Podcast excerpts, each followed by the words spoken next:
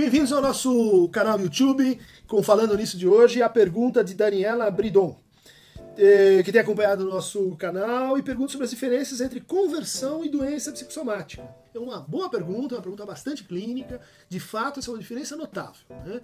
A conversão, tal qual uh, uh, Freud descreveu nas suas pacientes histéricas, estudos sobre histeria, e também com os estudos que ele fez com Charcot em Paris, elas sofriam uh, ou de conversões motoras, eh, por exemplo, a astasia abasia, em Elizabeth Erich, né? a incapacidade de levantar-se e sentar-se. Né? ou então uh, tiques, né? como a gente vê eh, em M. Fonene. Ela precisava fazer um, um chiado com a boca antes de falar. Ou seja, são conversões de tipo motor. Existe um segundo grupo de conversões, são as conversões sensoriais. Então, anestesias, né? hiperestesias, então uma supersensibilidade. Né? Uh, a paralisia, eh, que pode ou não estar acompanhada por uma perda de sensibilidade, é um outro exemplo de conversão. Né? A conversão se define, então, por uma espécie de memória simbólica que esqueceu a sua função uh, de, de lembrança. Né? Ela é um símbolo mnêmico. Então, uh, aquele, aquela parte do corpo que adquiriu força para simbolizar um encontro com o outro, por exemplo, no caso Dora, a tosse que ela sentia, ligado à opressão, a, ao, ao toque eh, que ela sofreu numa situação de abuso, numa situação de, de intrusão por parte de um homem ou seja, que tornou aquela parte do seu corpo hiperestésica, né? É, aquela parte do corpo se torna esterógena.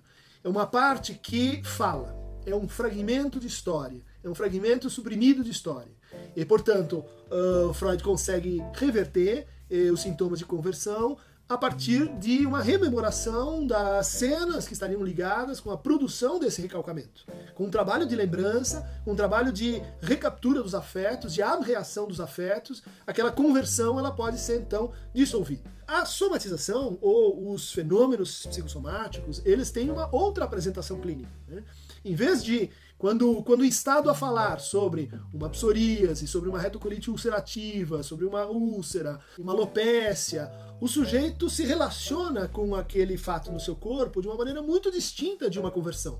Ele, curiosamente, não vai atribuir nenhum sentido àquilo ele não vai, ou então vai atribuir um sentido muito definido, uma narrativa muito, muito repetitiva, em que ele associa que aquilo aconteceu num momento traumático, em que se deu tal perda, em que se deu tal problema, em que, em que algo diferente na sua vida, geralmente angustiante, se passou tratamento dos fenômenos psicossomáticos, ele segue uma, um percurso completamente diferente do, do, tratamento da conversão. Tipicamente, a restauração dos modos de relação com o outro, é, a possibilidade de avançar na relação com o inconsciente, a possibilidade de é, recuperar certos modos de sonhar, de contar a sua própria história, é, produzem uma espécie de cura indireta dos fenômenos psicossomáticos. Eles, eles cedem, eles melhoram, mas não da mesma forma né, como, como as conversões histéricas, que melhoram quando aquela palavra que está ali presa e amordaçada, ela é, é, reconhecida e ela vem à luz. Não é isso que se passa no fenômeno psicossomático. Ele não é um pedaço de história que está ali comprimido.